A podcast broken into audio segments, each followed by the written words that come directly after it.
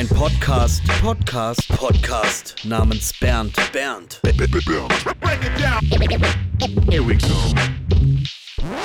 Herzlich willkommen, meine Damen und Herren. Mein Name ist MC René und äh, ich möchte heute die Gelegenheit nutzen, um über den Re-Release des Albums namens Bernd zu sprechen, aber nicht nur primär über den Release, sondern vor allem die Möglichkeit nutzen, eine kleine Zeitreise zu vollführen.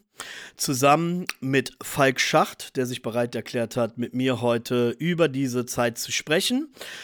Und ähm, ich möchte die Gelegenheit nutzen, um einen Einstieg des Gesprächs zu finden, indem ich jetzt erzähle, was ich zwischen 99 und 2000 gemacht habe. Aber als erstes, hallo Falk Schacht, schön, dass du da bist, ich freue mich.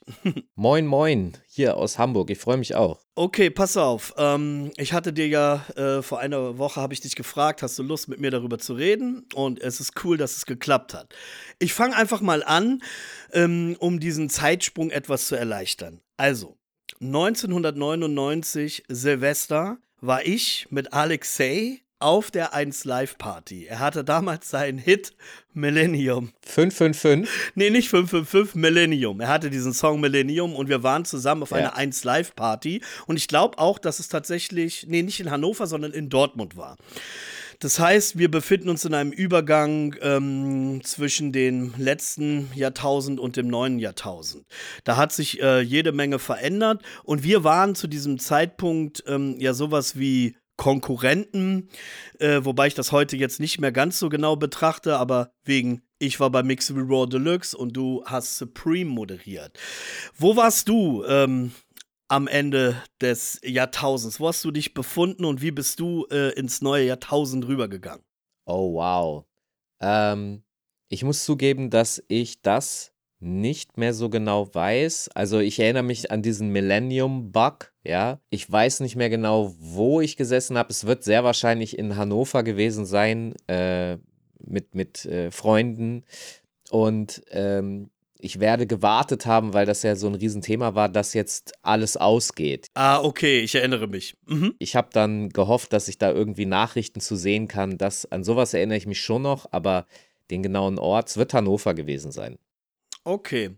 Ähm, ich habe mich ja jetzt entschieden, äh, ein Album namens Bernd Re zu releasen. Und ich hatte ja. äh, einige Zeit auch äh, damit gehadert, äh, weil im Zuge meiner letzten Veröffentlichung ich eher wieder dahin gekommen bin, wo ich mit Renevolution aufgehört habe und habe das immer so ein bisschen ähm, stiefväterlich behandelt, ob ich diesen Release auch öffentlich machen sollte. Habe mich aber doch dafür entschieden, weil in all der Ambivalenz, die ich auch heute in diesem Release sehe, das dennoch ein Teil meiner Geschichte ist. Aber es ist ja nicht nur meine Geschichte, sondern speziell auch das Jahr 2000 hat sich ja auch vieles im Rap in Deutschland verändert. Also nach dem ersten Hype, der ungefähr, glaube ich, 97 und so weiter losgeht, mit, ging mit Beginner 1-2, Sammy Deluxe, Dynamite Deluxe, hat sich praktisch äh, der Rap in Deutschland ein bisschen mehr in die Öffentlichkeit fokussiert, als es zu der Zeit war, wo wir jetzt angefangen haben, auf kleine Jams zu gehen. Wie hast du das für dich zu dem Zeitpunkt wahrgenommen?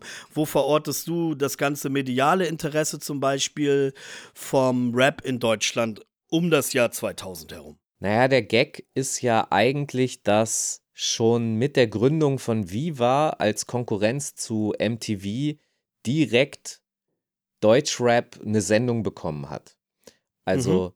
die, dieser starke Erfolg von Hip-Hop-Musik in den Vereinigten Staaten und dann natürlich auch Yo MTV Raps als Sendung, äh, die eben aus so einem britisch fokussierten, also MTV hatte ja seine Zentrale in London, ähm, ja, britisch fokussierten Musikbusiness, da war dann klar, okay, Rapmusik ist eine große Nummer und wenn Viva loslegt, dann müssen sie da eine Antwort drauf finden. Also sie können es mhm. nicht ignorieren. Ähm, und ich glaube, der erste Song, mit dem Viva losgelegt hat, war ja auch von den Fantas zu geil für diese Welt, glaube ich. Mhm. Ja. Das ist das erste Lied, das da lief. Und ich habe später, als, als äh, du und ich eben beim Musikfernsehen angefangen haben zu arbeiten, habe ich auch noch besser verstanden, was eigentlich der Hintergrund für diese Genre-Hip-Hop-Sendungen im Musikfernsehen damals waren.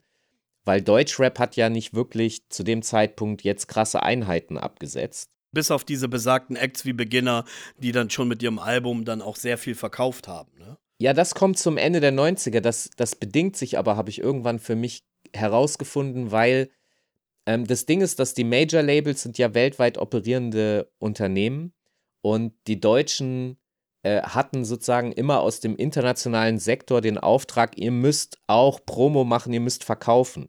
Hm. Und da Mhm. Viva natürlich in der Playlist am Tag nicht die ganze Zeit Rap-Videos spielen wollte und auch nicht sagen wollte, ja, wir spielen die gar nicht, Mhm. hat man halt so ein Fenster eröffnet, also abends irgendwann um neun oder zehn oder elf, wo man eine Stunde diesen, diesen Kram hinschieben konnte, damit die Labels sagen, ja, ja, wir haben unseren Auftrag erfüllt, was zu probieren. Und das Lustige ist, dass auf dieser Ebene so eine Art ist wie so eine Quersubventionierung Mhm. ne, deutscher Hip-Hop-Personen dann eben auch wie du da über den Fernsehbildschirm springen konnten und eben so eine größere Aufmerksamkeit bekommen konnten. Und das manifestiert sich dann 98 in dieser, in diesem Deutschrap-Hype, der beginnt eben mit den Beginnern.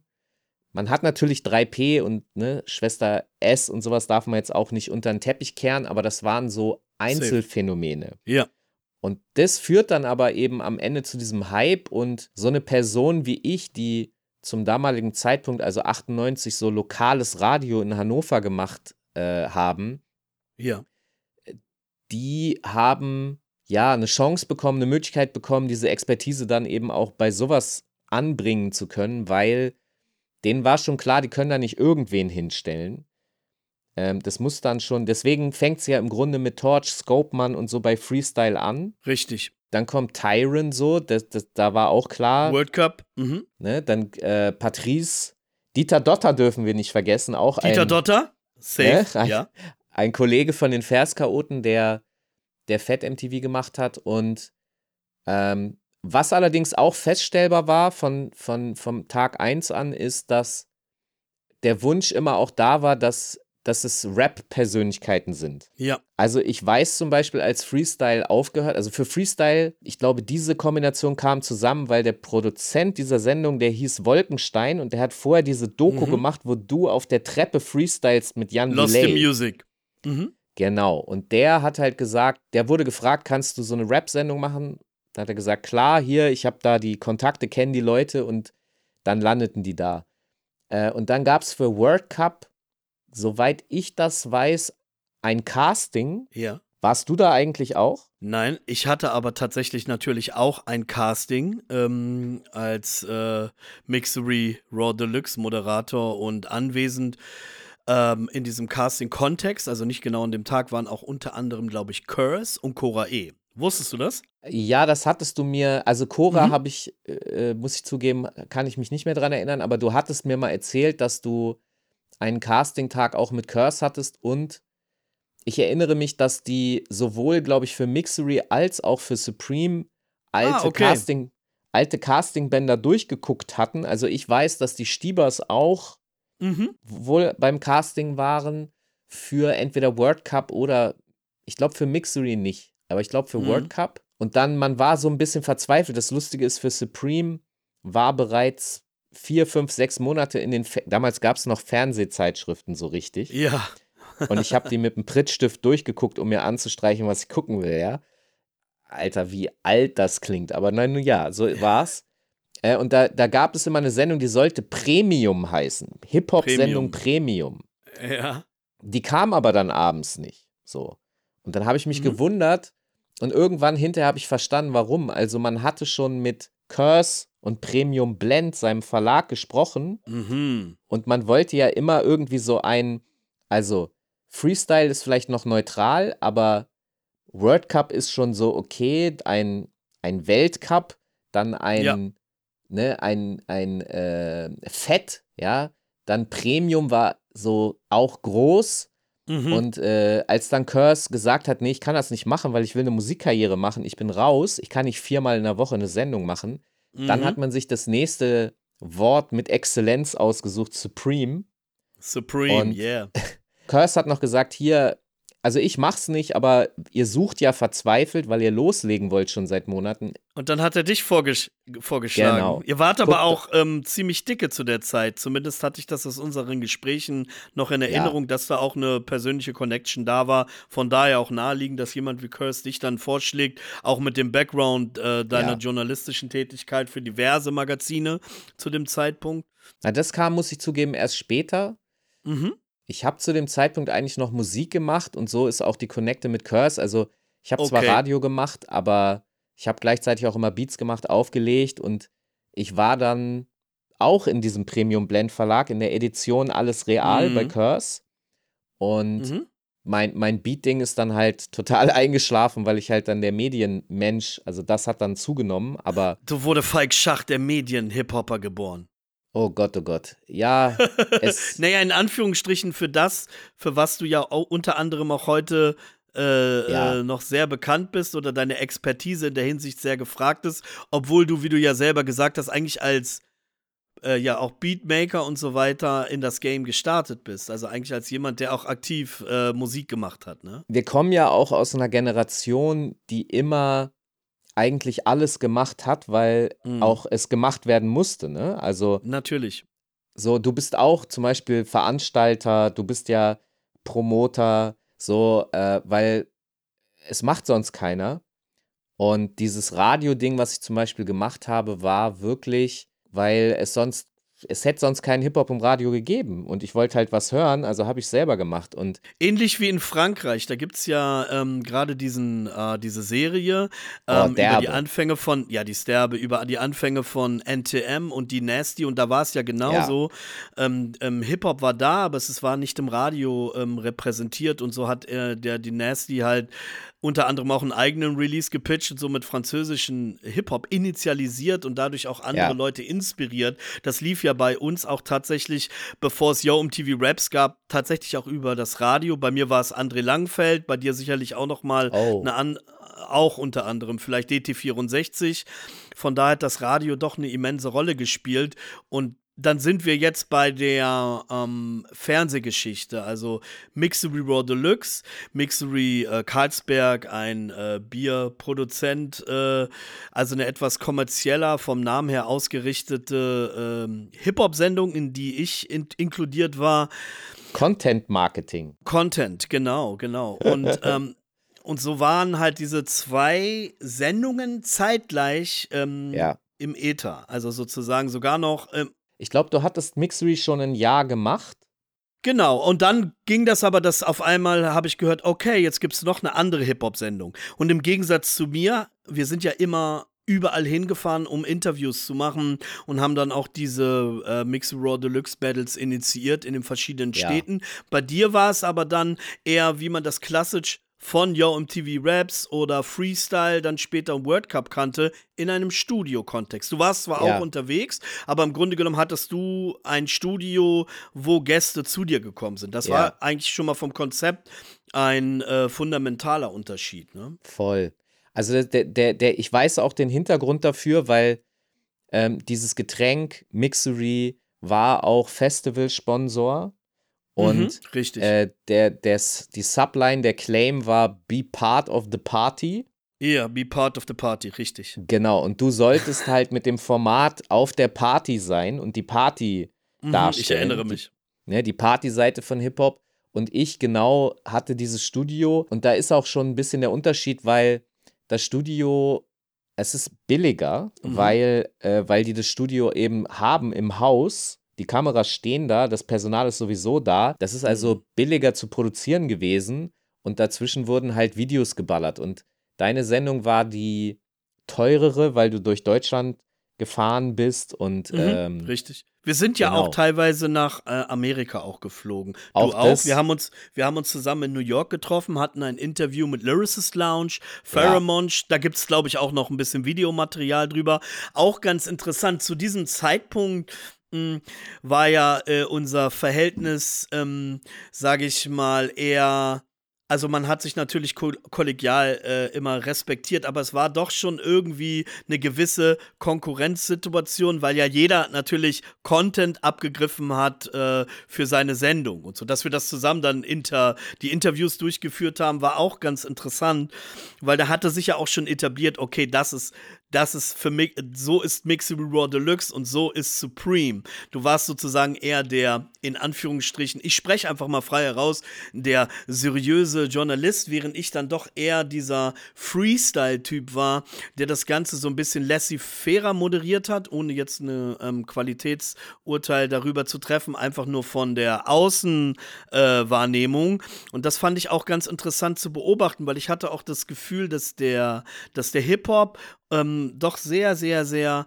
ähm, ich würde nicht unbedingt sagen kopflastig, aber doch schon sehr seriös äh, sein wollte. Und da habe ich teilweise gemerkt, wie ich doch mit meiner, sag ich mal, wie das ja auch gesagt oder gerappt wurde von Savage Reen mit seiner Funny Art, ne? Das, äh ja, ich glaube, der, der, das Problem ist so ein bisschen gewesen für dich, dass du, du bist ja halt auch Konkurrenz in der Sekunde, ne? Du bist, du bist ein Rapper äh, mhm. man will sozusagen an dieselbe Position und also so ist mir das zumindest aufgefallen, die Personen, die du auch schon alle kanntest, mit denen du down warst, die du teilweise seit Jahren äh, in Backstages auch schon getroffen hattest und so, da gab es eigentlich kein Problem.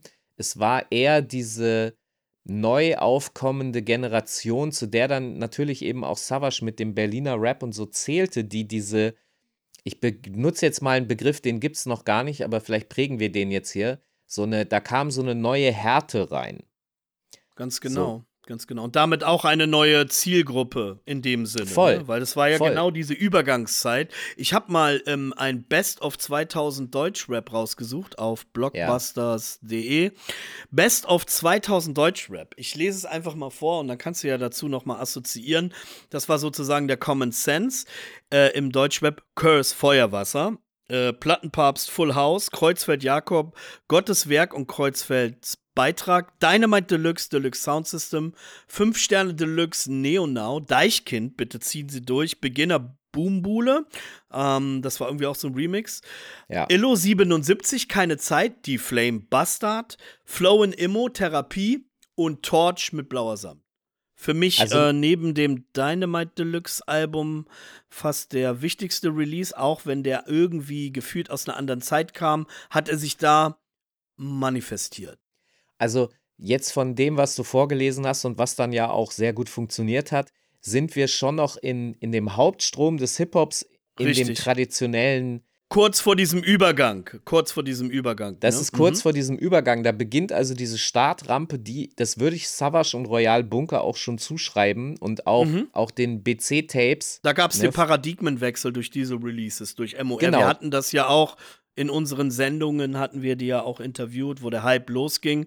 Genau. Wenn man sich die amerikanische Rap-Szene äh, anschaut, die habe ich nämlich hier auch, klar, Eminem, The Marshall Mathers EP, dann Dilated Peoples, dann haben wir zum Beispiel ähm, LL Cool J, was dann auch so R&B-lastiger war, dann haben wir Mystical, Guru, Jedi Mind Tricks, Ja Rule, Jay-Z, The Dynasty, Rock, Rockler Familia, Outcast, Prodigy, Wu-Tang, Funkmaster Flex, Memphis Bleak, ähm, Little Wayne, Lights Out. Und ähm, das ist ganz interessant, das in diesem Kontext zu betrachten, was in Deutschland war und in Amerika. Quasimoto, noch aus dem Underground. Also die Diversität war auch da weiterhin vorhanden, aber man lässt sich, es lässt sich schon herausahnen, in welche Richtung das wahrscheinlich dann gehen sollte. Ne?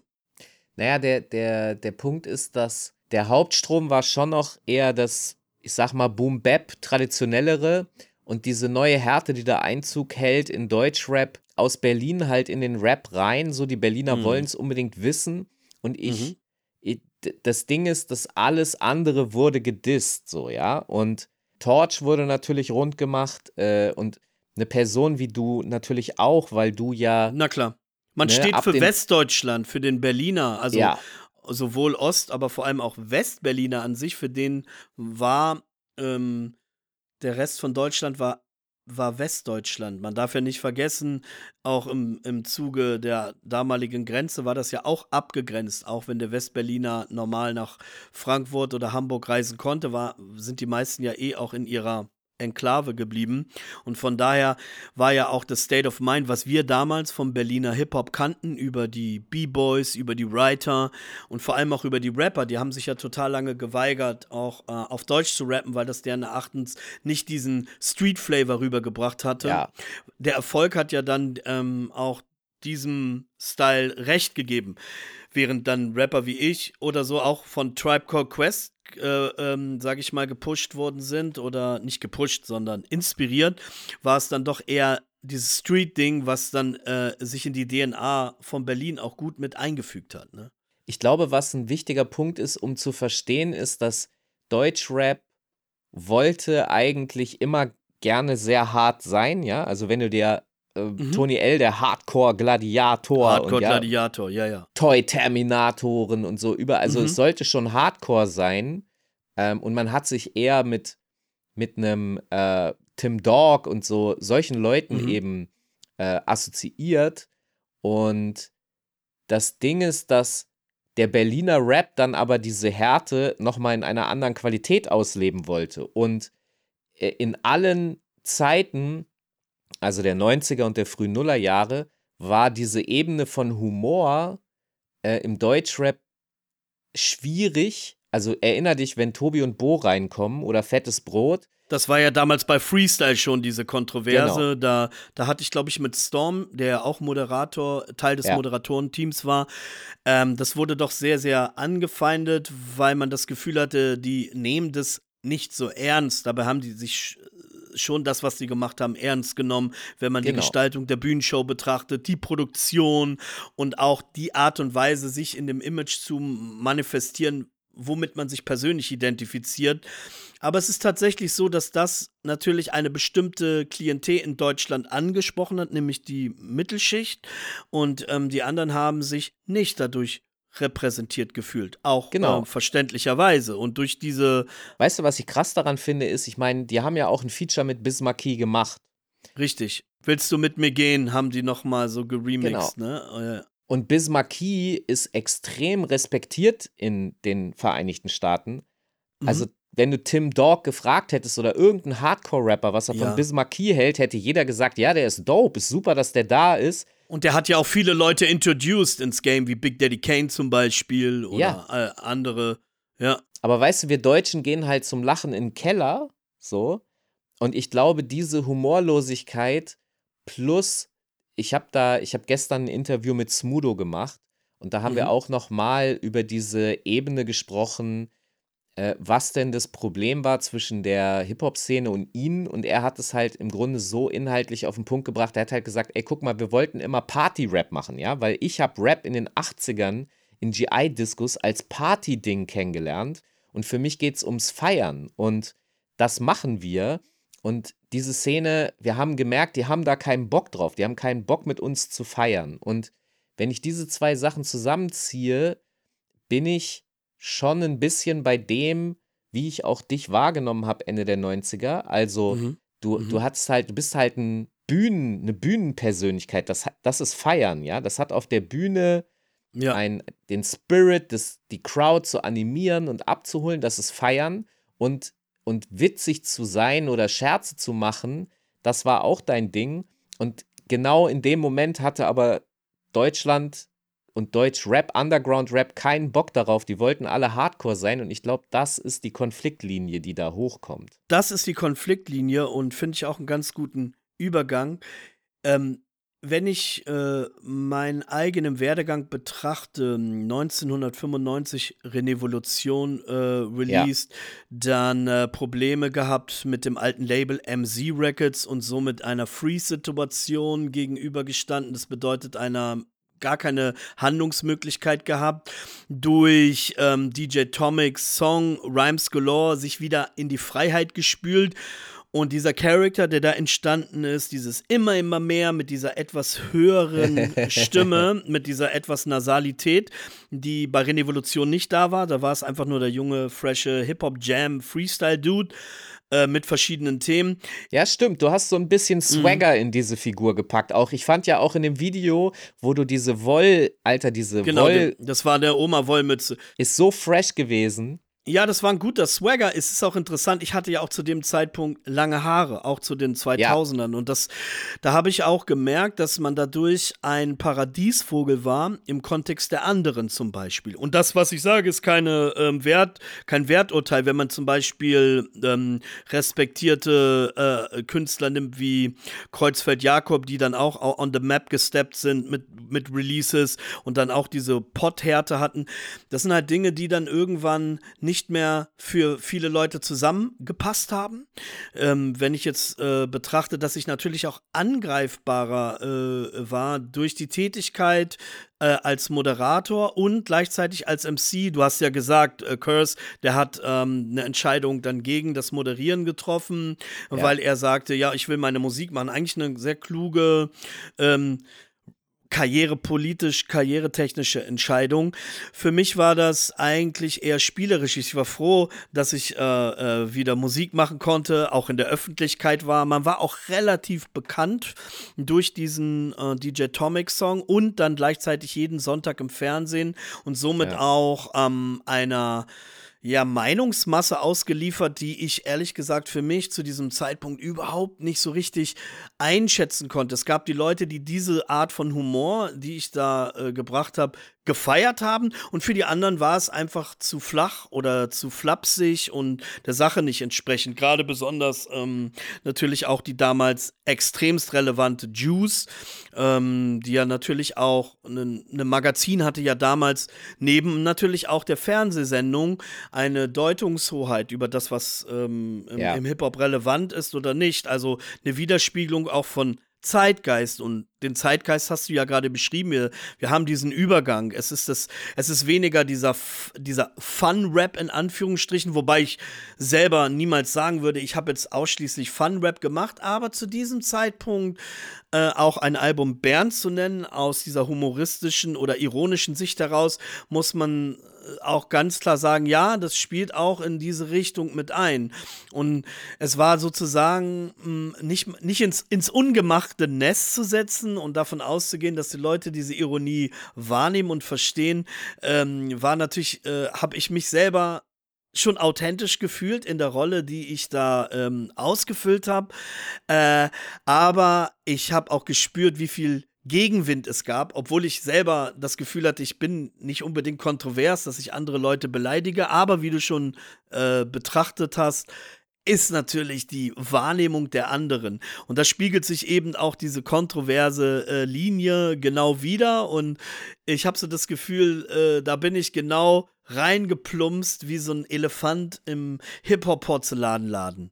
So zumindest jetzt mein Eindruck aus der Vergangenheit. Auch, aber für andere Leute, die weniger mit dem Dogmen des Undergrounds zu tun haben, ähm, für die, die hat das dann wiederum viel, viel mehr angesprochen. Ne? Auch wenn ich jetzt mich kommerziell nicht damit äh, durchsetzen konnte. Das ist ja genau der Punkt, dass wenn man das jetzt äh, von deiner Linie aus betrachtet, macht das ja alles an der Stelle Sinn. Du hattest ja zuerst das Tape namens Bernd.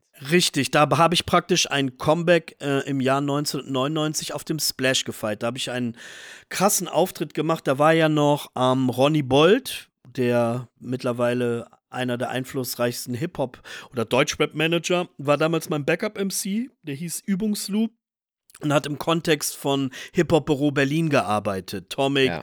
Guido Schulz auch, No Limits, diese Connection. Wir waren connected mit GBZ. Das war ja interessant, dass äh, ich, ich war ja super down, zum Beispiel mit Harris oder Dean, und die standen ja auch schon so für diesen Vorläufer von, die waren zwar auch Party, aber die waren auch Street und so. Mit diesen Leuten oder mit diesen Jungs auch aus dem Umfeld bin ich zum Beispiel immer total gut klargekommen. Für die war ich auch einer von denen. Das ist auch eine ganz interessante Sache aber ähm, äh, nicht in der Deutungshoheit der Leute, die dann bestimmt haben, naja, das ist jetzt halt nicht so oder so.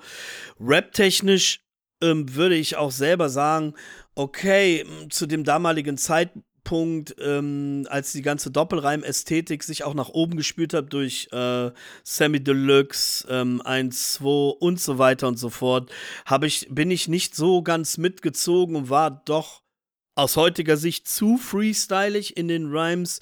Ähm, das handhabe ich heute etwas anders. Aber auf der anderen Seite äh, jetzt aus der heutigen Sicht betrachtet, habe ich natürlich auch meinen Frieden damit geschlossen. Das sind aber alles Faktoren, die natürlich auch in der Beurteilung zu dem damaligen Zeitgeist, was on vogue ist, wie man was, wie man was auch ähm, akzeptiert, schon eine sehr, sehr große Rolle gespielt hat. Und die Meinung des Undergrounds war ja doch letztendlich dann immer federführend, auch für Leute, die längere Karrieren geführt hat, haben, weil die Leute sich noch mehr mit der Materie auseinandergesetzt haben, als zum Beispiel Leute, die nur so reinspringen, weil Hip-Hop gerade in war, in Anführungsstrichen. Aber ja. so, wenn du jetzt nicht den kommerziellen Erfolg hast, dann auch schnell wieder, dann gerät man bei denen auch schneller wieder in Vergessenheit und so weiter. Das ist auch ein ganz interessantes Phänomen gewesen, ne? Also so äh, obwohl ich Hip-Hop immer geliebt habe oder nach wie vor unfassbar liebe, war ich ein, ein sozusagen kommerzielles Feindbild. So. Damit konnte ich mich natürlich auch nicht anfreunden, aber ich musste akzeptieren, dass es diesen Widerspruch gab zu, der Zeitpunkt, zu dem Zeitpunkt. Ich konnte ihn aber nicht so richtig einordnen, weil ich auch im Fluss der Ereignisse so ein bisschen gefangen war, weil ja auch viel passiert ist. Ne? Voll. Also ich meine, guck mal, die, die Beginner, eigentlich alle hatten ja dasselbe Problem dass sie gerne schon äh, mitspielen wollten, in den Charts zu stehen, äh, mhm. aber die, die, den Groll der, des Fundaments gefürchtet haben. Deswegen gibt es ja eben auch Liebeslied. Das ist ja, man hat sich ja hinten die, die mhm. Sicherheit, den Sicherheitsausgang schon dran gebaut, indem man gesagt hat, ja, ja, wir sagen doch, ihr wollt ein Liebeslied, ihr kriegt ein Liebeslied. Wir ja, das ist dieses trojanische Pferd. So, wir benutzen genau. das System, um das System zu unterhöhlen. Was ich genau. problematisch daran finde, aus der heutigen Sicht, es ist eigentlich, ist es, ist es gar nicht problematisch, wenn jemand das so macht, macht er das so. Aber es ist eine Illusion, wenn man denkt, dass man das System unterhüllt und dann verändert. Es ist eher umgekehrt. Man wird vom System dennoch assimiliert in all seiner Verwertbarkeit, die sich daraus generiert. Also wird man selber auch ein Teil davon. Ob man das mag oder nicht, oder ob das cool ist oder ob das nicht cool ist, sind Sachen, die muss jeder aus seinem eigenen Referenzpunkt betrachten, so. Aber die Naivität, die hatten wir ja auch damals zur Klasse von 95. Ja, und dann machen wir so einen Song und das wird ein Hit, aber es ist eigentlich eine Verarschung. Aber eigentlich wird man dann selber äh, äh, Teil auch von dieser Industrie. Heute ist es ja auch eh noch mal ein ganz anderes Game, was auch über die Communities ähm, über die Communities funktioniert ähm, dass man gar nicht so eine Musik machen braucht und trotzdem irgendwie vor 800 oder 1000 Leuten jede Show spielen kann. Also es ist schon, natürlich, das ist jetzt nochmal ein anderes Thema, aber zu dem Zeitpunkt entweder A-Rotation, du weißt es, A-Rotation, N1-Rotation, ja, ich ja. weiß noch, wie ich mit Freundeskreis im Deutsche Vita in Köln saß ähm, und sie die N1-Rotation für das zweite Anna-Video bekommen haben, da gab es ja noch mal ein erstes und, und wie sehr das alles verändert hat. Ne? Und das ist halt der Punkt, äh, damals war es, es gab diese Zwischenstufen irgendwie nicht. Entweder alles oder halt gar nichts. Und ja. ich, ich sag mal, von außen betrachtet, habe ich viele Künstler gesehen, wo das auch ein Struggle war, in dem Sinne, okay, wie zahle ich jetzt meine Miete, ja? Und mhm. äh, entweder du hast jetzt diese Rotationen oder nicht. Und es entsteht dadurch auch ein gewisser ästhetischer Druck. Oder ästhetischer Zuzwang, Zugzwang vielleicht auch. Ne? Also zum ja. Beispiel, als, als das mit Tomek losging, muss ich zugeben, dass ich überhaupt nicht verstanden habe, wie dieser Song und auch die folgenden es überhaupt ja. in die Charts schafft, weil der schon äh, immer noch rough genug Hip-Hop-mäßig ist. Ja, es war ein Hardcore-Beat, also die Drums ja. und. Aber das funktionierte halt, ähm, der Song war ein Hit. Also auch weil er, also vielleicht auch gerade, weil er rough war. Der Song war aber ein Hit, weil er eingängig ist. Ja, ich weiß schon, was du meinst, aber es war trotzdem so eine Überraschung, so, okay, krass, weil sonst sich sehr stark bemüht wurde, irgendwie, also, ne, du konntest es stark unterscheiden und hier war plötzlich so, Moment mal, das klingt jetzt schon auch, das könnte auch ein, einfach eine Underground-Platte sein, ohne ein Hit zu sein. Und Flavor Flav, mhm. Muss man auch ehrlich sagen, im Mainstream wird den. War jetzt auch nicht, ja. genau, war auch jetzt nicht so. mehr so der Oberstar. Genau. Ich glaube, das hat was damit zu tun, dass es einfach eine extrem starke Geschichte war. Es war New York to Germany, Ja. Amerika, äh, äh, das, das, das war immer noch äh, der gigantische Übervater oder Übermutter. Und ich glaube, diese Zusammensetzung zwischen Afrop und auch mir und, und, und jemanden wie Flavor Flav und später auch Ich lebe für Hip-Hop mit, mit Jizzer, äh, mit Jizzer und, und Curse und den Stiebers. Das ist einfach, ähm, diese Idee dahinter war so stark und auch für den Mainstream relevant, weil dann auf einmal amerikanische Künstler mit deutschen Künstlern auf Augenhöhe rappen. Es war ein Ja. Marketingbudget dahinter, aber das Marketingbudget konnte er nur akquirieren, weil er alle davon überzeugt hat, dass das ein Hit ist. Das hat auch was mit Instinkt zu tun. Für mich ähm, war DJ Tomic zu dem Zeitpunkt der frühe DJ Khaled. Ja, ich weiß, was Das heißt, ne, also so ähm, im Grunde genommen jemanden, der irgendwie auch bei den Amis gut ankam, durch seine frühen Connections mit Curtis Blow, der war da auf Tour und der hat dieses State of Mind einfach gehabt. Ich hab's gespürt und die Leute haben das angenommen. Er ist darüber gegangen, hat ein Feature von Cares One geholt. Natürlich haben die auch bezahlt und so weiter, aber ich glaube, es der, der Swag der Idee war einfach der Star und ähm, die Eingängigkeit und das Runterbrechen von der Grundidee, von dem Hip-Hop-Vibe, das, das, das war dann so der kleinste gemeinsame Nenner, der mit dem Mainstream gematcht hat. Und er hatte halt diesen Instinkt als Club-DJ, der er ja vorher auch war, Ja. dass diese Songs tatsächlich beyond waren als jetzt zum Beispiel andere Beatmaker, die produktionstechnisch weiter war, was ja auch viel Neid ausgelöst hat. Ja, eigentlich gibt es viel bessere Leute, die bessere Beats machen, ja, aber er hat den besseren Song gemacht. Und die Songs waren ja seine Hits und nicht seine Alben, ne? Man darf auch nicht unterschätzen, dass wenn man so eine Tagesrotation bekommt, hat man eine brutale Reichweite gehabt und äh, dann muss der Song trotzdem noch funktionieren beim Genau, Publikum, aber das ja. hat er. Das heißt, die, die, die große, der große Trick war der, auch diese Rotation mal durchzusetzen und nicht in dieses Hip-Hop-Ghetto abgeschoben zu werden, von dem ich vorhin gesprochen habe, so abends um 10, Mhm. weißt du, weil da kannst du dann keinen Hit reißen. Aber die Beats waren auf jeden Fall rough so, das war eben dann schon erstaunlich, aber es gab ja auch andere Producer zu der Zeit, mit denen du dann auch, also das Ding ist ja so, dass du durch diesen Song refreshed wu- wurdest, ja, und andere Producer dann auch Bock hatten, mit dir zu arbeiten und Tomilla Mhm. ist zum Beispiel so jemand, Genau. der für mich immer diesen Spagat, diesen Balanceakt zwischen Club Underground, Mhm. Real Beats Ja. so, aber auch ein bisschen slicker. Ich würde nicht sagen jiggy, aber du weißt, was ich meine. Ja, Ja, Die, ja, die deutsche Version davon. ja. Und dann warst du ja, glaube ich, zuerst auf seinem Album und dann hast du ihn geholt auf ein Album, Album namens, namens Bernd. Bernd, richtig. Der hat äh, produziert ähm, Der Stoff, aus dem die Träume sind. Ein Song, den ich jetzt im Zuge des Re-Releases ähm, nochmal veröffentliche mit einem Video, was wir gedreht haben, äh, was echt spannend ist. Und das ist ähm, von dem ganzen Album das Lied, was für mich immer noch ähm, den Test of Time so ein bisschen bestanden hat. Also jetzt auch von meiner Stimmführung und, und von dem Beat. Und interessant, äh, ich habe bei dem Song gedacht, Mensch, interessant wäre es gewesen, wenn ich den als erstes veröffentlicht hätte. Ich habe mich aber für einen anderen Weg entschieden. Ich habe dieses CD das reingemacht, was auch er produziert hat, ein Remix von Friction. Äh, dann noch, und dann haben wir ein Video mit Takeshis Castle gedreht, ne? Und das war natürlich dann auch ultra teuer. mit so Ja. äh, se- 100 Asiaten und so irgendwie voll übertrieben.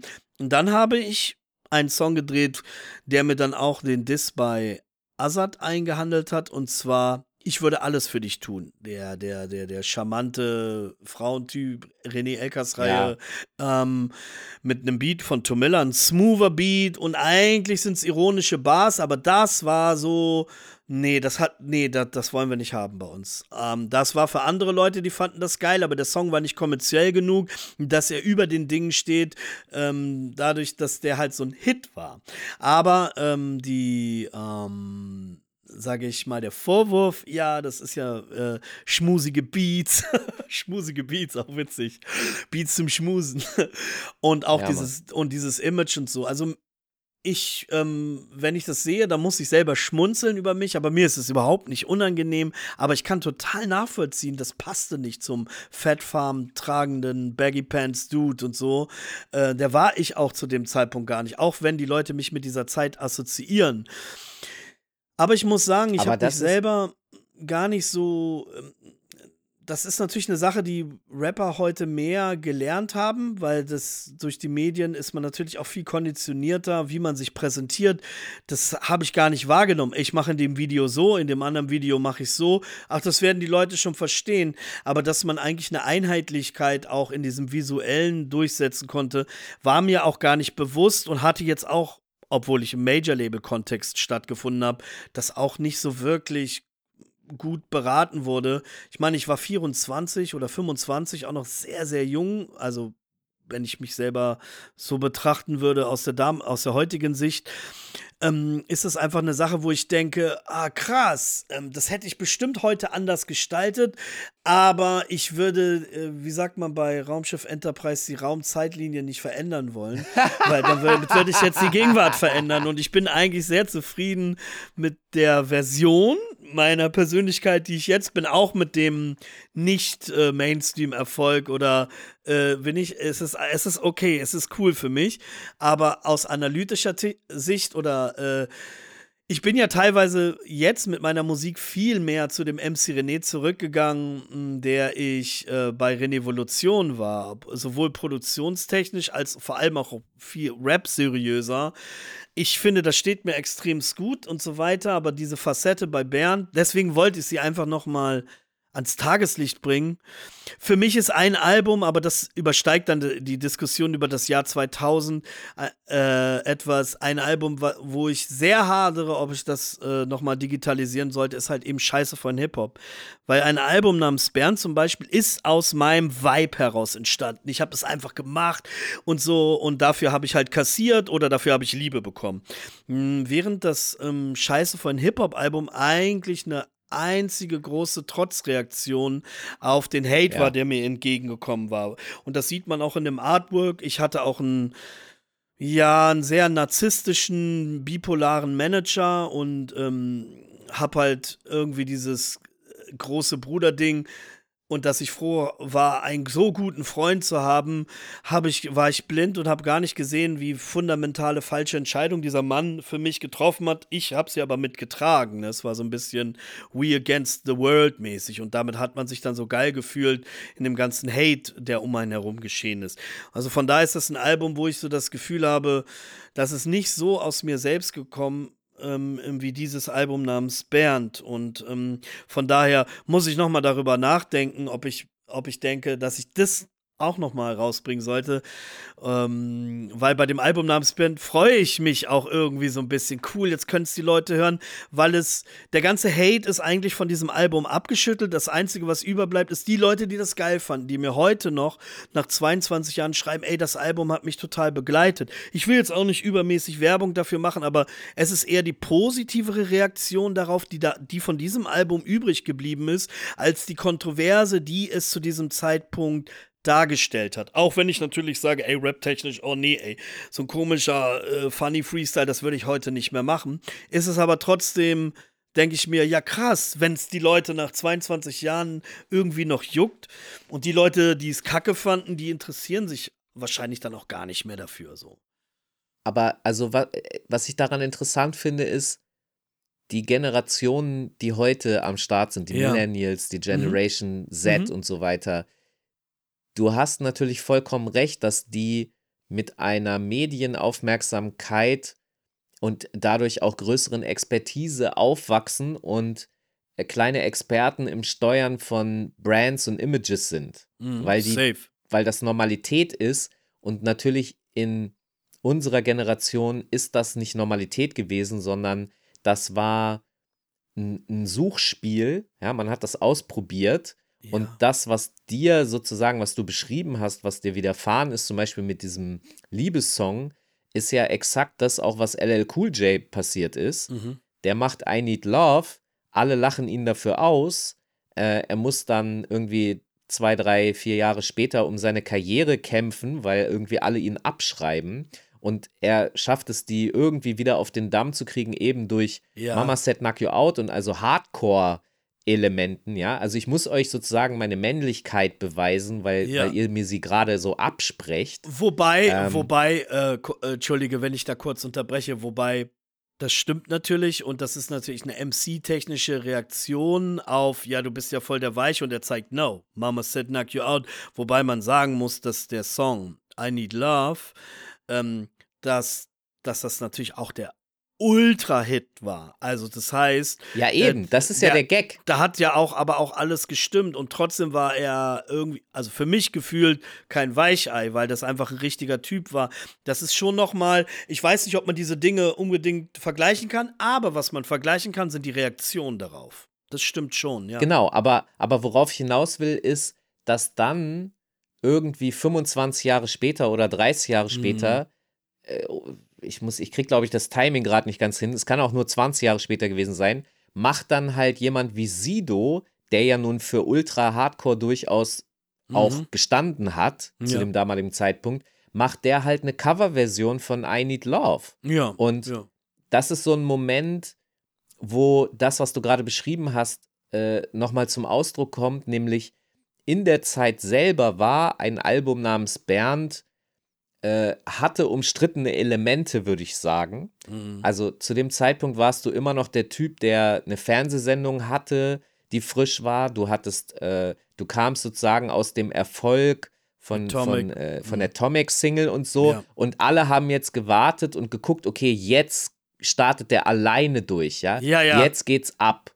Und Mhm. da, da gab es dann diese kritischen Elemente, aber ich würde noch nicht sagen, dass das Album, also dass die, dass es da eine Trotzreaktion gegen dein Album gegeben hätte. Nein, das Es gab nicht. dann aber genug Leute, die, die dir auf den Zünder gegangen sind, die eben genau über diese Hardcore-Schiene dann argumentiert haben und dann die Gegenreaktion, die du beschrieben hast mit dem Album äh, Ich scheiß auf euren Hip-Hop, so das ist ja dann okay, dann fickt euch einfach alle. Ja. Und ehrlich gesagt gehören diese Alben zusammen, finde ich. Ja, die haben, die sind, die sind, die stehen im direkten Bezug zueinander, obwohl sie wie Tag und Nacht sind. Das ist absolut Genau. richtig. Ja, ja. Und der nächste Gag ist dann aber das, was ich eben gerade mit äh, I Need Love von LL Cool J meinte, dass es die Personen gibt, für die das diese Probleme, über die wir jetzt hier gerade so ein bisschen sprechen, ja, nie, nie, das war nie ein Thema. ganz genau. Sondern- ganz genau. Das wird halt, der Kontext ist denen entweder egal oder sie haben es später kennengelernt oder es ist einfach nur der, die Songs an sich, ja, das Album an sich steht dann und so wie äh, äh, Sido das nicht peinlich findet, I Need Love zu machen, Mhm. wird es viele Leute geben, wenn man denen dieses Album heute vorspielt, die einfach sagen werden, ja, ist doch, ist doch nice produziert, das klingt doch super, da sind geile Drums drauf, geile, geile Ganz genau. Und Synths das, so. deswegen ist ja so ein Gespräch ähm, ja auch gut, was wir führen, ähm, weil man ja dadurch auch ähm, Erkenntnisse für sich selbst auch gewinnt. Also gerade im Dialog, den wir jetzt zum Beispiel führen. Da hast du vollkommen recht. Ich gehe natürlich komplett von meiner eigenen Gefühlswelt aus oder von den Wahrnehmungen, die ich habe. Aber Klar. das ist ja auch irgendwie das Schöne an Musik oder so. Man veröffentlicht sie- und dann gehört sie aber nicht nur dir, sondern noch anderen. Andere haben andere Erfahrungen oder Gefühle Genau. damit. Meine Mediensichtweise oder die Wahrnehmung, die hat was damit zu tun, weil ich ja als Person in dieser Situation involviert war oder auch gefangen Ja. war. Andere, die waren vielleicht am Baggersee, haben dann irgendwie Au-pair-Mädchen aus Lettland gehört oder vielleicht auch Scheiße vor einen Hip-Hop, ähm, wo ich übrigens ein Feature hatte mit äh, Gentleman und Xavier Naidoo. der erste und der letzte Track, ganz crazy auch. Aber da hast du ko- vollkommen recht und deswegen finde ich es cool, ähm, sich davon so ein bisschen zu befreien. Das war auch so ein bisschen meine Intention in, in diesem Gespräch. Einfach so, so, so gewisse Punkte einfach auch nochmal anzusprechen, sie, sie passé sein zu lassen dann auch. Ne? Also, wenn ich mir jetzt hier auch nochmal angucke, du hast halt Beats von, von der, äh, auch Creme de la Creme, der, Ja, Desio hat was gemacht, genau. genau, Tomilla hier, Rocky, ich, ich Rocky, äh, geiler Producer auf jeden Fall. ne, aus Ja, ja. Berlin. Hier Boulevard Boo, das Boulevard ist dann äh, das Traditionelle. Genau, It Was All a Dream, also den Track, den er gemacht hat, der entsprach eher mehr diesem Renevolutions-, anderer Ausflug-Flavor, so dieses Heidelberg-positive Ding. Vielleicht, wenn ich zehn solche Tracks gemacht hätte, dann wäre es ein anderes Album geworden. Aber es ist halt eben, ich habe das Album im Grunde genommen genauso gemacht, wie ich es bei Renevolution gemacht habe. Ich bin rumgefahren mit meinem Rucksack und habe halt die Tracks eingesammelt und zum Schluss hatte ich eine Compilation. Das war dann das Album, ne? Also Beethovens sehe ich hier noch. Beethovens, ne, sind genau. mit dabei. Und Friction. Friction, genau, zu verschieden. Mhm. Ne, du hast im Grunde die Creme de la Creme so äh, versammelt, hast dein Ding gemacht und das ist auch, also das Lustige ist, dass Sido da ja auch mit einer Rolle spielt. Ähm, Sido hat dich ja zum Beispiel immer gefeiert und verehrt auf, ja, also du warst sozusagen, du warst ja früher da, das gilt im Übrigen auch für mich, ne? Du warst, Mhm. äh, obwohl du, glaube ich, weiß gar nicht, glaube ich, sogar jünger bist als ich, warst aber du derjenige, der einfach schon am Start war und Mhm. seinen Shit gemacht hat. Mhm. Und wir haben da bewundernd drauf geguckt. Und wenn er halt Fuffis im Club halt auf Ja. Das bezog sich ja auf Renevolution, auf ähm, Spüre diesen Genau. Groove. Und weil Roe Birdie hat ja den Beat auch vom Fofis im Club Ja. produziert. Und Sido äh, feiert das Album Renevolution und das hat ihn sehr begleitet in bestimmten Lebenssituationen. Und das ist das, was ich meine, diese, Ja, diese Humorebene, über die wir vorhin gesprochen haben, ja. die, Die schlägt sich da ich- nieder. ja, ja. Die schlägt sich ja, da es nieder. ist halt so, Mhm. das Publikum, das Publikum fährt, glaube ich, so ein, also, das, das wird dir wahrscheinlich auch schon aufgefallen sein, Musiker untereinander sind viel offener und vielfältiger ja, als ja. das Publikum einzelner Musiker, ja. die sagen, ich höre, keine Ahnung, Bushido oder ich höre Sido und deswegen darf ich einen MC René gar nicht cool finden, während Sido sagt, was ist in eurem Kopf los? Macht euch Ja. mal locker so. es sind ja Das die, sind ja, halt diese absolut. Images. das sind halt diese Images und so. Und die haben ja für mich eigentlich überhaupt nie eine Rolle gespielt. Als ich jetzt Sido zum ersten Mal getroffen habe, das war zur Sandboard-WM, ich weiß nicht, wann das war, 2003 oder wann kam mein Blog? Oder 2004, um diese Zeit herum, Ja, hatte er sich praktisch sogar noch entschuldigt. Ja, nicht, dass du dachtest, ich wollte dich verarschen oder so. Habe ich aber überhaupt gar nicht so wahrgenommen. Ich fand es sehr witzig. spüre diesen Fuß, bla bla, tritt in mich hinein und so. Das habe ich jetzt. Und auch diesen, auch diese Ansage, ja, ey, was ist das? Ja, ja, kennen wir schon. Wir machen was Neues. Eine absolut legitime, ähm, legitimes Statement, ohne dass ich mich jetzt als Künstler oder so dadurch diskreditiert oder herabgesetzt gefühlt habe. Ich fand es einfach witzig so. Vielleicht hätte ich es genauso gemacht. Von daher, wie du schon richtig sagst, sind oft die Leute, die dann sagen, ja, der hat dich gedisst, aber eigentlich muss man das Bullshit. Ab, ne, das war eigentlich das Gegenteil der Fall. Das ist eine, eine Hommage auch an den dopen Track gewesen, ne? genau, das ist auch etwas, äh, was ich anstrengend im Deutschrap finde. Mhm. Die Leute, die äh, einen Diss nicht unterscheiden können von einer Hommage, ja. Ja, Und ja. Bei- mir war das so, ich habe zum Beispiel auf den Deutschrap-Partys, die ich so vor zehn Jahren gemacht habe, habe ich immer deinen Track gespielt und bin dann von da aus. Ach so, äh, spüre diese Groove und dann bist du auf Fuffis im Club. Ja, die Referenz macht ja durchaus dann Sinn, weil sie ja schon in einem voll, Album dann bin ich darüber ist. Ja, geswitcht. Weißt du, die Leute haben mich angeguckt, so was macht dieser Mann da oben? Und dann kommt halt Fuffis im Club, dann haben sie es gerallt. Ja. Mhm. Ähm, und das ist aber, glaube ich, genau so ein bisschen das Problem. Ich, das klingt jetzt sehr arrogant, aber es ist halt eine Tatsache. Das fehlende Wissen und ehrlich gesagt das fehlende Interesse. Mhm. Und dann wird das halt so abgetan, ah, guck mal, der hat den gedisst und so, weil das passt nicht zusammen. Ey, Mhm. sorry, es passt zusammen, weil, wenn wir jetzt mal, wenn wir mal Sido analysieren, gerade auch der, der junge Sido auf Platte, Mhm. dann ist der ja sowas wie ein Anti-Clown. Mhm. Ja, also der, der ist ja so jemand, in seiner Welt macht er ja ziemlich viele verarschende Scherze, er findet das alles witzig.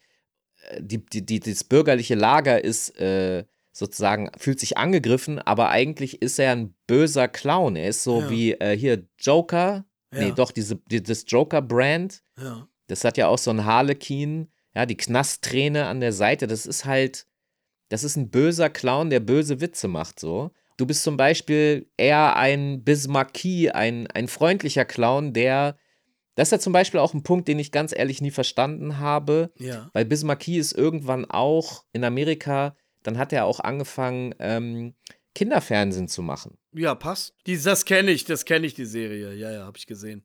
Und Hammer. ich dachte immer in Deutschland so schon vor 10, 15 Jahren, Ich glaube, du, du hast mir das mal gesagt. Äh, ja, geh doch mal, ähm, äh, geh doch mal zum Kinderfernsehen. Also es klingt Ja, ja, warum machen die Ja, die ja. Tür, warum machen die die Tür für MC René nicht auf? Er hat doch, Ich bin schon zu Hause. Ich bin ja, ich bin ja, ich bin ja schon Vater mittlerweile.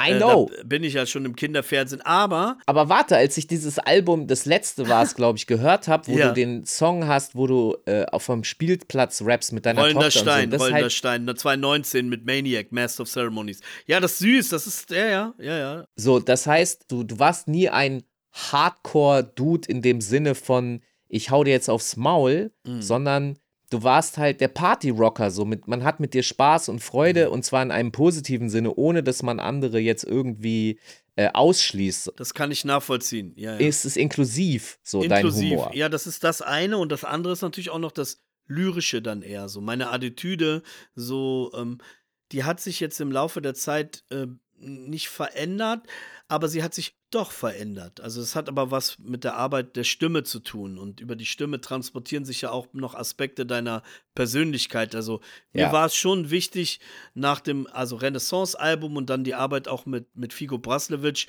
n- ähm, auch ganz bewusst für eine Seriosität zu stehen, ohne dass ich jetzt diese ganze Lockerheit da einbüße. Vor allem hat das natürlich was auch mit der Produktion zu tun. Die spricht natürlich andere Aspekte meiner Person an, so. Aber, äh, Aber weißt du, das habe ich dir auch zu dem letzten Album schon Ja. mal gesagt, dass ich das Gefühl habe, du bist jetzt 100% René Elkas Reihe. So, du, du hast zu dir selber gefunden, du weißt, wer du bist, was du willst und was du auch nicht willst.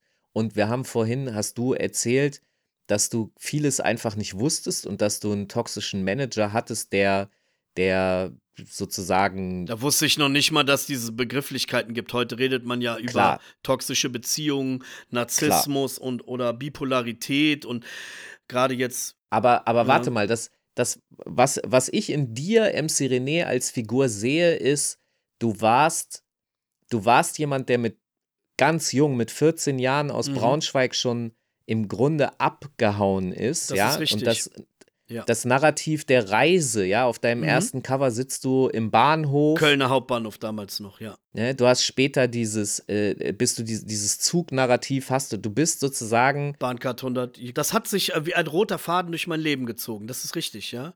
du bist sozusagen immer auf einer Reise. Das kann man auch als eine Form von Flucht beschreiben. Ja? Ja. Du bist nämlich, du bist nämlich von da weggegangen, wo du warst, weil es war überall besser als da, wo du von Das ist weggegangen richtig. bist. Ja. Und, und diesen Eindruck habe ich nicht mehr. Du bist jetzt angekommen. Ja, deine Mhm. Reise ist nicht beendet, aber du hast jetzt eine innere Heimat gefunden. Das stimmt. Das höre ich aus deinen Texten und Ja, aus ja. deiner Musik heraus. das kann man so und ein sagen. Album namens Bernd ist halt noch so eine, eine der vielen Reiseorte Absolut, Äh, äh, absolut. wo du ja, warst, Ja, ja. auf dem Weg zu hier. Also das, ohne das, das ist so wie Cora gesagt hat, ne? Es Nicht wäre so, nicht so, wie es ist, wäre es nicht gewesen, wie es war. Genau, exakt. Ähm, ja, das hast du gut auf den Punkt gebracht. Und das ist auch ein super Bogen und so, weil das ist nämlich genau der Grund, warum ich gesagt habe, es ist ein guter Zeitpunkt, um einfach das nochmal in, in die digitale Oberwelt zu spülen oder überhaupt mal Ja. zu installieren und so. Äh, das ist eine organische Legitimität. Ne? Was hat sich ja letztendlich auch gar keiner drum gekümmert. Und ich hatte dann nochmal mit meinem alten Manager gesprochen, dem Guido Schulz. Shoutout auf jeden Fall an dieser Stelle. Und, und, und der fand die Idee auch gut. Von daher habe ich da auch meinen Segen. Auf Business-Ebene. Ja, na klar, sowieso. Aber ähm, dafür, dafür steht er ja auch. Aber also insgesamt, ich finde halt, es ist Teil deiner Historie, es, um dich ganz zu verstehen als Figur, wirklich von den 90ern bis hierher, weil ich meine, guck mal, du, du bist legendary, ja. Du bist, du bist der, der als 14-jährige Freestyle King da plötzlich aufgetaucht ist und alle diese, ich sag jetzt mal, damals Älteren ja. an die Wand gefreestylt hast, ja. mhm. Und vielleicht warst du sogar hoch oder bist hochbegabt, so, ja. Und man weiß ja nun auch, dass Menschen, die sehr früh eine, eine große Fähigkeit besitzen, dass das auch nicht immer alles glatt läuft, weil die nämlich Ja, klar. Ja, ja. ne, das Umfeld überfordern Ja, und die Erwartungshaltung ist natürlich dann auch Ja. für jemanden, der sich noch Ja, genau. in der Persönlichkeit am Fitness vom Junge zum Mann reifen Ja. muss, ist natürlich das Nähr der Nährboden der Öffentlichkeit nicht immer das richtige, der richtige Ort, um sich praktisch äh, weiterzuentwickeln und so weiter.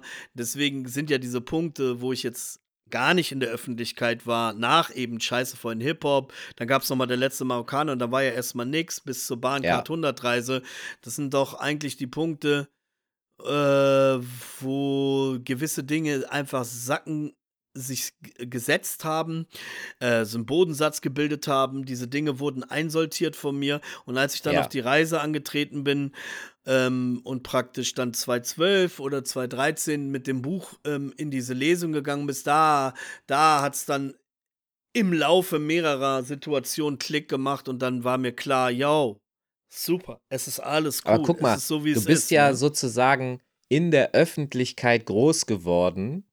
Du bist mit sehr jungen Jahren von ganz vielen Leuten, äh, die von anderen sehr hoch gehoben wurden, wurdest Ja. du hochgehoben und du, Ja. du hattest dann, also die Höhe ist automatisch schon die Fallhöhe, aus der man, aus der du dann ja auch gestürzt bist. Du hast vorhin Mhm. gesagt, dein, es gab diese Phase nach deinem ersten Album, wo du dann halt labeltechnisch so ausgebremst warst und du hast ja viele lange Phasen, wo es dir dann auch nicht gut ging, äh, wo auch das, das Leben dich nicht geküsst hat, obwohl vorher, also diese, diese Dramaturgie, die du in deinem Lebenslauf da hast, ist wirklich extrem, weil von total hoch Hm. bis nach unten, dann wieder total hoch ins Fernsehen, dann wieder runter, dann du hast ja da eine krasse Dynamik drin gehabt. Ja, ich hoffe, die setzt sich nicht fort. Nein, die ist ja sehr, sehr, kon- nein, die ist, die ist sehr, sehr, sehr konstant. Das hat einfach auch was mit Nachholbedürfnis zu tun. Ähm, ich meine, selbst in den Zeiten, wo es mir nicht so gut ging oder wo ähm, ich vielleicht nicht so viel Glück hatte, weil das spielt ja auch bei Erfolg auch eine Rolle, ähm, neben der Zuverlässigkeit oder die Dynamik der Ja. Disziplin und so weiter, Ja. ist es halt aber jetzt nicht so gesehen, dass ich jetzt den Kopf in den Sand gesteckt habe und jeden Tag nur geheult habe. Ich war, ich bin ja eigentlich eine sehr äh, eine, eine Frohnatur oder ein sehr, Ja, sehr eben. lebensfreudiger Mensch, auch wenn ich nicht in der Öffentlichkeit stehe und keinen Erfolg habe. Aber aus dieser, äh, sage ich mal, beruflich werdegangstechnischen Sicht, ja, da ging's, da lief es nicht so gut für mich. Und ich bin froh, dass ich diesen Absprung geschafft habe. Der hat aber doch tatsächlich was damit zu tun, dass man auch erkennt, welchen Anteil habe ich denn dazu beigetragen und wie kann ich diesen Anteil ähm, für mich verändern, weil wenn ich die Verantwortung für diesen Anteil oder ich nenne es mal in Anführungsstrichen Schuld übernehme, habe ich nämlich auch die Macht, diese Dinge zu verändern, als wenn ich sage, es waren die Umstände oder es waren die Umstände, auch wenn bestimmte Umstände äh, sich nicht günstig gegenüber dem, was ich getan habe, gezeigt haben, ist es doch dann tatsächlich so, wenn man, wenn man nur diese Dynamik hat, ja, das ist, liegt ja daran oder daran oder deswegen oder so und so, gibt man ja auch Macht über sein Leben ab. Und dafür war ich äh, zu einem gewissen Zeitpunkt nicht mehr bereit. Und zwar an einem Zeitpunkt, wo ich jetzt gar nicht in der Öffentlichkeit war. Und es hat sich wie eine Befreiung angefühlt. Vor allem nicht in der Öffentlichkeit zu stehen, unter dem Radar zu sein und in dieser Position heraus Ja, wieder zu agieren, dir. Hunger zu entwickeln, Bock zu haben, mit den Rhymes zu spielen und zu merken, wow, bleib doch einfach nur bei dir selbst und mach dein Ding und alles Ja. andere setzt sich schon. Und diese Zeit habe ich halt damals zu dem Zeitpunkt nicht gehabt, wegen den natürlich Erwartungshaltungen anderer und, und Unsicherheiten, Komplexe eines 17-Jährigen, ne? also der, Ja. der noch lange kein Mann ist und ähm, von daher bin Ja, der ich, auf der Suche ist. Ne, Deine also- Reise ja, ist ja genau. auch eine Suche. die Reise ist eine Suche, ne? Das wäre schon wieder dann auch spirituell. Und wenn ich überlege, mit wie vielen Leuten ich immer noch ähm, Kontakt habe aus der alten Zeit, ist das, ist das wunderschön, wenn ich mit meinem Homie Tony L. irgendwie einen Auftritt habe oder mit Torchmann oder mit den Stiebers, jetzt auch auf meinen Veranstaltungen, dann schließen sich viele Kreise. Und ich bin auch mit Leuten in Kontakt, die teilweise noch nicht mal geboren waren, als ich mein erstes Album gemacht habe, die jetzt ein Beat auf meinem Album machen, die Cuts machen auf meinem Album. Das heißt, ich kann sagen, okay, da ist schon auch einiges richtig gelaufen und das ist doch eine Frage der Erinnerung so. Wenn ich mir überlege, die Leute erinnern sich an diese Zeit oder an das Album und so, dann hat das schon irgendwas bewirkt und so. Und ähm, Qualität, Ja, war nie, Qualität war nie so ein Merkmal von, von ähm, Reichweite oder Massenwirksamkeit. Es gibt viele Dynamiken, die, die dazu kommen, sowas zu beschreiben. Aber vor allem ist es, glaube ich, das Wichtigste, dass man immer noch zeigen kann, auf eine authentische, ehrliche, organische Art und Weise, dass das, was man macht, einem wirklich Spaß macht. Und das spüren die Leute und da muss man sich auch keine Sorgen machen, dass man verhungert und so. Es ist der Vergleich, der die Leute crazy macht. Der Vergleich zu ähm, der Funktionalität von Musik, von der Verwertbarkeitslogik, die immer irgendwie daran gemessen wird. Qualität wird daran gemessen, wie viel Streams oder Klicks man hat. Ja.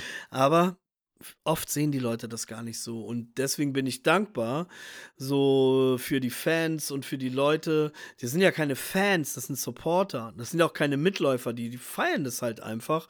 Und das ist cool, dass man das mit anderen Leuten austauschen kann und so. Und das ist halt, das, das, darüber bin ich froh. Und der Trip von 22 Jahren, von 2000 bis in dieses Jahr, hey, dope, Alter, wir, wir labern darüber. Und es fühlt sich nicht an wie so ein wehmütiger Nostalgie-Trip, sondern man nimmt Sachen daraus mit. Ne?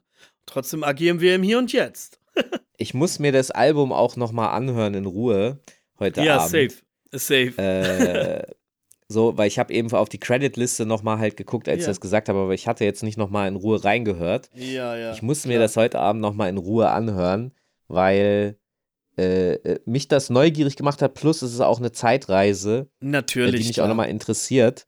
Ja, ja. Äh, weil ich glaube, kurz vor dem, entweder vor dem Tape oder vor dem Album haben wir uns auch nochmal getroffen gehabt in Hannover. Da, hat, da hattest du einen Gig und Mhm. ähm, Hm.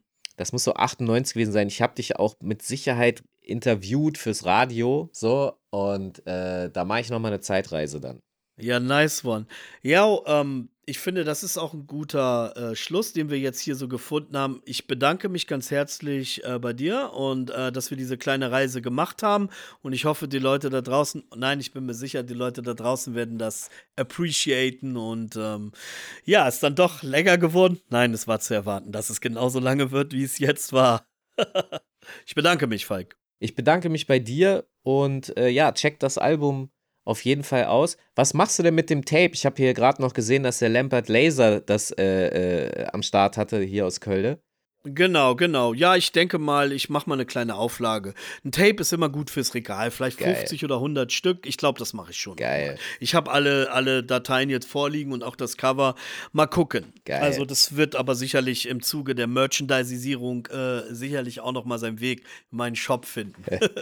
Sehr gut. Okay, das war jetzt ein Podcast namens Bernd mit Falk Schacht und MC René. Eine Zeitreise Geil. vom Jahr 2000 bis hierher. Zumindest in dieser komprimierten Version. Peace. Ein Podcast, Podcast, Podcast namens Bernd. Bernd. Here we go.